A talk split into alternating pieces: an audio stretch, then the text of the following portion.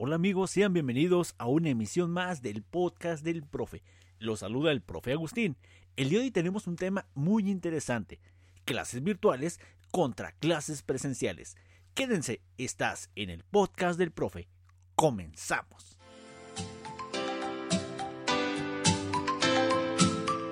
Bienvenidos al podcast del profe. Bien, el día de hoy les traigo una pequeña comparación y sobre la experiencia propia, lo que significó dar el paso de la clase presencial a la clase virtual en mi particular punto de opinión. Al iniciar este se había comentado que pues este se habían acrecentado los casos a nivel mundial, entonces uno se imaginaba, ¿no? Pues aquí en México eh, pues va a tardar, va a tardar o a lo mejor nunca va a llegar, ¿no?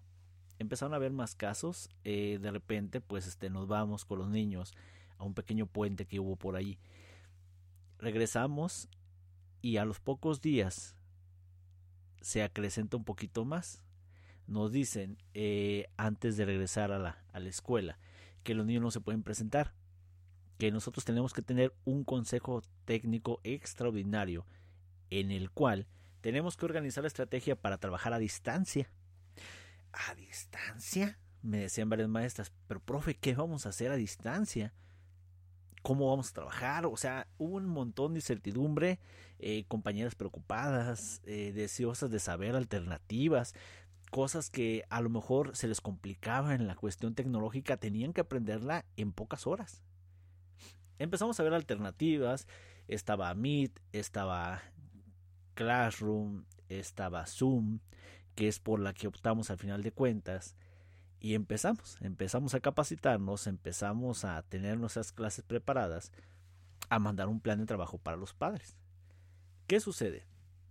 Se da cuenta todo el colectivo docente que era una ventana abierta. La clase en línea es una ventana abierta a tu privacidad, a tu vida, a tu didáctica, a tu estrategia pedagógica y el control de grupo quedamos expuestos ante los padres de familia, que ellos tienen una idea de cómo los educaron, cómo los enseñaron y cómo están viendo que se educa y se enseña a sus niños.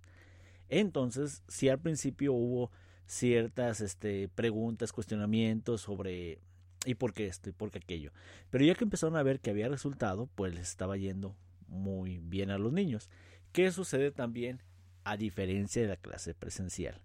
Tú le preguntas a cualquier maestro y te dicen mil veces la clase presencial. Sí, yo los entiendo y comprendo esa situación porque a mí me pasó. Yo decía, a ver, espérate, tengo por ahí una, una reunión virtual y no sé usar Zoom. ¿Cómo lo voy a hacer? ¿Qué tal? Y no salgo bien, porque ese era otro de los miedos. O sea, eh, te ibas a ver en, en, clase virtual y nadie nos gustamos. O sea, está chino, quiere ser lacio estás lacio, quiere ser chino, estás rubio, quiere ser moreno y así. Entonces eso existía en todos los docentes. Decíamos, a ver, pero es que no me veo bien en cámara, no me escucho bien. Bueno, nos fuimos acostumbrando. El niño también se fue acostumbrando porque previamente se tuvo que capacitar también al padre de familia, que para muchos también era algo nuevo. En este caso sucede lo siguiente. Empezamos a hacer el comparativo. Las horas son más trabajando en línea en cuestión escolar. ¿Por qué? Los maestros organizan, los maestros planean, aplican, piden evidencia y hay que seguir calificando. Eres un maestro de 24 horas. En la cuestión presencial se atendían las dificultades de manera directa, de manera inmediata, oportuna. No quiere decir que en línea no se haga, sí, claro que se, se atiende la necesidad del niño de manera oportuna también, pero es un poquito más delicado si el niño no tiene acceso a internet, si no se puede conectar, si en ese ratito su hermano tenía una clase y ya no le prestó la computadora, ya no se puede atender como cuando se hacía de manera presencial.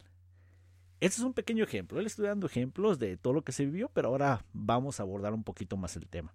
Diferencias. Diferencias entre la clase presencial y la clase virtual. Vamos empezando por la organización de un docente. ¿Qué tienen que hacer? A ver, la clase presencial tienen su planeación, ya la tienen, la organizan, tienen su material aquí en la escuela y comienzan a impartirla conforme avancen los días, ¿no? Basándose en los planes y programas. Eso está clarísimo. ¿Qué sucede cuando se línea? Ándale, el material. ¿Cómo se lo mandamos? Hay papás que se llenan de pánico y dicen, pues yo no llevo a mi hijo porque la situación está grave. Entonces, por ahí otra barrera de aprendizaje que tenían tanto los maestros como los padres de familia. ¿Qué hacer? Entonces, se ocurre en este caso pues mandarles, mandarles mediante paquetería pues este los documentos, las cartulinas, el material que ocuparían los niños. Digo, hay escuelas que lo pueden hacer, otras escuelas que a lo mejor no cuentan con el recurso para mandar por paquetería, ellos decidían poner una mesita fuera de su escuela y los padres de familia sin bajarse del auto pasaban, el maestro con todas las medidas sanitarias que implica su mascarilla, su cubrebocas, sus guantes y gel antibacterial, le entregaba el material en bolsa al padre de familia. Tú dices, a lo mejor en un colegio que tiene poquitos alumnos es sencillo, pero imagínate un colegio o una escuela con una población de mínimo 500 alumnos. Obviamente hay más, pero 500 alumnos. ¿Cómo le entregas a 500 padres de familia? Obviamente habrá alguno que no quiera ir, que no quiera estar, que le haya incomodado porque es otro choque. Las clases presenciales, tú te encargabas de dar cuentas a los padres de familia, platicabas, trabajabas con ellos y con los niños para que les fuera muy bien. En clase en línea tenía el papá también que trabajar su situación porque hay muchos que se quedaron sin empleo, hay muchos que les cambió la vida. El simple hecho de tener a sus niños todo el día hacía que los padres entraran en un estado de ansiedad, de frustración, de decir, a ver, espérate, yo no te puedo enseñar eso que te están pidiendo en la escuela, porque también, ojo, hay de maestros a maestros. Me he encontrado en escuelas que pues trabajan excelentemente bien los padres con los maestros, se la llevan re bien y se apoyan muchísimo. El maestro hace visitas domiciliarias, puesto que no quiere que el niño se atrase. Pero por otro lado, hay niños que tienen 10 meses sin recibir clases que el maestro dijo, ah, yo no voy. Ah, no, me voy a contagiar. Que ponemos peros, maestros, que de repente nos quedamos con el que, ay, no puedo, no, es que es difícil. Ay, no, yo no. O la comodidad de decir, pues no se puede y no se va a hacer. Los maestros comprometidos que han llevado un seguimiento de sus alumnos se va a ver reflejado ahora que regresemos, buscando que eso se promueva en todo el mundo, ¿no? Que las clases presenciales aparentemente sí se podrían dar, puesto que en los niños es menor el índice de contagios y habrá papás que tengan la opción de llevar a su niño a la escuela o no. Ya nos enteraremos de qué se puede, qué no se puede para poder regresar. Bien, siguiendo con las comparaciones entre clase virtual y clase presencial, vemos lo siguiente. Nos damos cuenta que la clase presencial tú estás viendo cómo va tu compañero, cómo va tu alumno, revisando su cuaderno pasas por lugares, te das cuenta, checas, ves. Es bien importante, es bien importante ver a los niños para darte cuenta qué está pasando, cómo están avanzando, ver su cuaderno, revisar que esté haciendo las cosas como se le indicó o sobre todo si se le dejó algo de manera creativa, ver que esté produciendo su producto y sobre todo que esté siguiendo en este caso el, el fin educativo. En clase virtual es complejo. De repente los niños te dicen, ya terminé, ya, ya lo hice. Y le dices, a ver, levántalo y a veces no tienen nada. Otra cosa, en clase presencial los niños se busca que usen el diccionario para que estén ahí investigando, se enseñen a buscar y toda esta situación, pero en la clase virtual en ocasiones tienen un lado la tablet, a otro lado el celular o simplemente tienen una enciclopedia o algo ahí y alguien les está pasando las respuestas. Se ha escuchado en muchas ocasiones el de que, no, no, no, no, pon esto. Oye, oye, oye, esta es la respuesta. O que las mamás o los papás de vez en cuando aparecen en pantalla y vienen hasta dándole un coscorrón al niño. Un coscorrón, un zape o una jalada de oreja y dices, señora, yo tan tranquilita que la veía cuando la, me la he encontrado aquí en la escuela entonces el niño también trae esa presión de ante el papá dar lo mejor de sí. Y hay niños que a veces con el papá se limitan. Lo tengo comprobadísimo.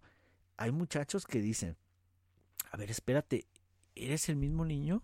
Claro que eres el mismo, solo que con el papá se intimida.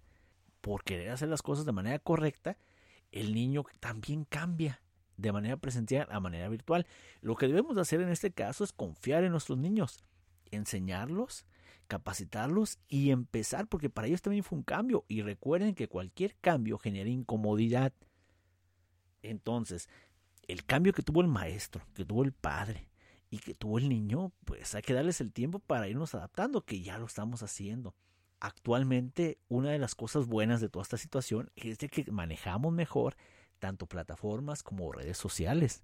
Se vislumbra que para este 2021 la empresa, escuela, negocio que no esté en línea está condenado a desaparecer. Bien lo decía Charles Darwin, ¿no? Hay que adaptarnos. Sobre su teoría evolutiva en el que decía que pues teníamos que adaptarnos al medio. Si no, al ratito pues dejábamos de existir. Y así va a pasar. Tenemos que seguir porque esto de la educación virtual a distancia llegó para quedarse, ya estaba y se usaba mucho también en las homeschooling. Muchas personas trabajaban en homeschooling, entonces ya para ellos fue un poco más, más llevadero. Hay escuelas que incluso se dedican de, eh, la mitad del tiempo a clases virtuales y la mitad a clases presenciales. Para ellos también no hubo tan, tal conflicto. Bueno, la diferencia en cuanto al, a los recursos. Ahí les va. En la clase presencial tú llegas y la escuela, mediante la Secretaría de Educación Pública, te da, te da los libros. Los cuadernos, pues tú ya los llevas, puedes reciclar de años pasados o como tú gustes. Pero ahora, ahora que es clase en línea, hay muchos niños que a veces no tienen, no cuentan con el internet, no cuentan con el internet, no cuentan con el teléfono, con la tablet o computadora. Entonces para ellos está siendo complicadísimo tomar las clases a distancia. Ahí es donde cabe en cada docente ir y dar la clase domiciliaria. Obviamente en aquellos casos que lo requieren. ¿Por qué? Porque, pues, como les comentaba, hay maestros que tienen 500 alumnos. No pueden tener 500 horas a la semana, ¿verdad? Si sacamos cuenta, estamos hablando de 24 por este por 5, porque hay que dejarlos descansar hoy domingo, ¿no? Sería, estamos hablando de 120 horas que te alcanzaría para 120 alumnos, pero sin dormir, ni ir al baño ni comer, o sea, y teletransportándote porque no hay otra, o sea, de una te vas a la otra. En esta situación está sucediendo mucho como en varios empleos. Hay maestros que desertaron, que ya no son maestros a causa del estrés generado por esta barrera que realmente no, no la consideraría en sí como barrera la cuestión tecnológica, sino como un área de oportunidad. Pero ¿qué pasa con las personas que no enfrentan ese reto? Se van a la cómoda, pues no lo hago y me salgo, me voy a un lugar donde no haya reto para mí y sea sencillo y yo esté cumpliendo. Pero ahora, las personas que están en esto tienen verdadera vocación, porque muchos hubieran dicho, ¿sabes qué? Pues si bien sabemos, el sueldo de un maestro no es como para aventar cohetes o, o lanzar serpentinas. Entonces dirían, ¿sabes qué? Me sale más haciendo comida y llevándola a las casas y no tengo que tener conflictos ahí ni con el director, ni con los maestros, ni con los padres y mucho menos estar con los niños viendo ver cómo van. Eso podría pensar una persona que realmente no tenga vocación. Pero una persona que tiene vocación dice, no, estoy haciéndolo por México, estoy haciéndolo por mis niños, porque el día de mañana habrá niños, yo les platicaba a un amigo, hay niños que entraron a secundaria y al medio año empezó todo esto del cierre, del confinamiento, entonces realmente tuvieron medio año presencial. Ya vamos con el segundo ciclo, si se acaba este segundo año, les quedará un año de secundaria para ir presencial. ¿Se imaginan lo duro que va a ser para ellos cuando lleguen al nivel bachillerato? Entonces, esa es otra cuestión hace falta socializar. Si bien muchos niños lo hacen en videojuegos, lo hacen con este videollamadas, pero en la interacción social es sumamente importante. Ya lo hablábamos el otro día con Jairo Osorio, que las habilidades blandas se dan mediante la interacción, la empatía, el acompañamiento con otros iguales a ti, con tus pares. En este caso, hablando de los maestros, estamos hablando de la CAP, de la famosísima CAP, que pues nos ayuda a estar apoyándonos y compartiendo estrategias y materiales. En el caso de los niños, los recreos son sumamente importantes para los muchachos. Hay niños que han sufrido casos de ansiedad, puesto que estaban acostumbrados a los juegos con sus compañeritos, a tomar un momento de respiro. Ustedes como niños recuerden qué padre era cuando decías, ay, ya vamos a salir al descanso, vamos a jugar. Y no es porque no te gustaba trabajar, sino que te gustaba estar jugando con tus compañeros, disfrutando un momento. Entonces tú lo buscabas, lo añorabas.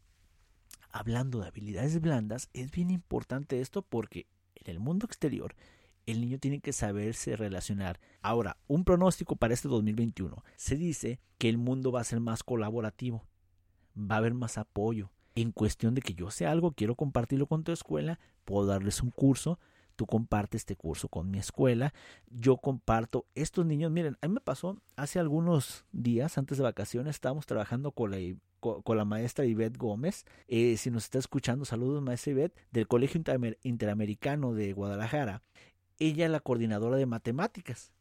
Entonces se nos ocurría, decía, ¿sabes qué? Tú conoces unas cosas, yo conozco otras, vamos haciendo. Con los niños que están participando actualmente en la Olimpiada de Matemáticas, la OMAPS, vamos a reunirnos mediante clases virtuales por Zoom y vamos a entrenar, a capacitar a cada uno de ellos. Estuvimos los niños encantados, fascinados por estar en interacción con otros niños diferentes, no los que siempre ven o veían de manera presencial, sino que con niños de otra ciudad eso estuvo tan bonito que créanme que los niños avanzaron y se esforzaron más porque decían, ¿sabes qué? Este niño lo estoy conociendo, esta niña la estoy conociendo, quiero dar lo mejor de mí para que vea que también soy una persona responsable y trabajadora. Esto estuvo muy padre y muy, muy a gusto. Esas son de las cosas que también la clase virtual nos ha permitido. No limitarte a tu contexto inmediato. Ver más allá. Ir de lo particular a lo general. Es de suma importancia que todos lo entendamos puesto que ocupamos de todos. Yo como docente puedo trabajar ya en varias escuelas, no solamente en una. Mi escuela puede tener interacción con cualquier escuela del mundo, como de manera virtual. Ya no hay lo de, ay, es que para viajar ocupamos esto y esto y esto y esto, y si te más tiempo en el viaje que lo que ibas a hacer, ¿no? Claro, si en algún momento se puede, pues será lo ideal, pero hay que seguir colaborando. La diferencia de la clase virtual a la clase presencial es de que la clase virtual nos abre un mundo. La clase presencial nos abre la interacción y habilidades que el niño va necesitando al momento de interactuar con otros pares, ¿verdad? En la cuestión pedagógica. ¿Se está trabajando más? ¿Está trabajando menos? Miren, yo he escuchado y, lo sé que hay niños que no están saliendo muy preparados o se les está causando este, pues, dificultad esto, pero es cuestión del contexto y la adaptación. En cuanto el niño se adapte a esta situación, van a ver que los resultados van a ser muy buenos. Sí, van a ser buenos. Ahorita es como todo, nos estamos enseñando. Acuérdense cuando se enseñaron a andar en bici. Se cayeron, se golpearon la ingle, se golpearon la espinilla, me pasó muchas veces y me golpeó otra zona que no quisiera comentar ahorita muchas veces porque quería aprender. Yo me seguía subiendo en una bici llamada panadera, ¿no? De esas de las que son de carreras. Así les llaman aquí en México las panaderas, porque pues antes había un señor que llevaba su canastita, bueno, todavía la hay en, en varios estados, en la cabeza. Y él iba vendiendo pan y en una bicicleta de esas de carreras porque era más livianita para poderse mover. Bien. Entonces, están aprendiendo muchas cosas. ¿Tú qué hacías cuando te enseñaste en la bici? andar en bici. Dices, ay, pues no sé, y no por eso le ibas a aventar. O sea, al principio el aprendizaje no era como que del día de un día uno al día dos ya saber, no. Había niños que sí, mis respetos, la habilidad motora que tenían era tremenda. Pero a mí sí me costó un mes. Un mes estar practicando la bici hasta que me enseñé. Igual pasa con esto. Ya que nos adecuemos y estemos en esta situación digital, todas las personas, va a ser más sencillo y el aprendizaje se va a ir dando. Desafortunadamente le tocó a esta generación, pero le pudo haber tocado a la de hace 10 años, a la de 10 años en adelante. Hay que buscar la parte buena. La diferencia también en cuanto a entrega de evidencias. En la presencial el niño traía su cuaderno o su presentación, diapositiva y lo mostraba. Ahí está maestra, chéquelo y me dice cómo me fue. En el caso de la, de la cuestión virtual, se mandan fotografías por WhatsApp, por este, se ponen presentaciones en YouTube, se mandan por Zoom, se usa el Telegram. O sea, hay muchas alternativas, pero ya se envía. Ya no tiene que venir el niño. Hay pros y contras, pero sobre todo jóvenes, esta es la primera parte de la diferencia entre clases virtuales y clases presenciales. Hay más cosas que me gustaría platicar. Lo estaremos escuchando. Me gustaría leer sus comentarios, que me digan, que me comenten qué es lo que ustedes han sufrido o han agradecido durante este proceso de cambio de la, de la manera presencial a la clase virtual. Los escucho, soy el maestro Agustín, me dio mucho gusto estar el día de hoy con ustedes. Cuídense, estamos al pendiente de todo. Recuerden que estamos en el podcast del profe. Estamos teniendo este podcast, lo compartimos en YouTube y en Facebook. Síganos, AM Educación, Instagram, Facebook y YouTube. Y aquí estamos como el podcast del profe. Soy el maestro Agustín. Les deseo una excelente semana. Cuídense mucho. Hasta la próxima. Bye.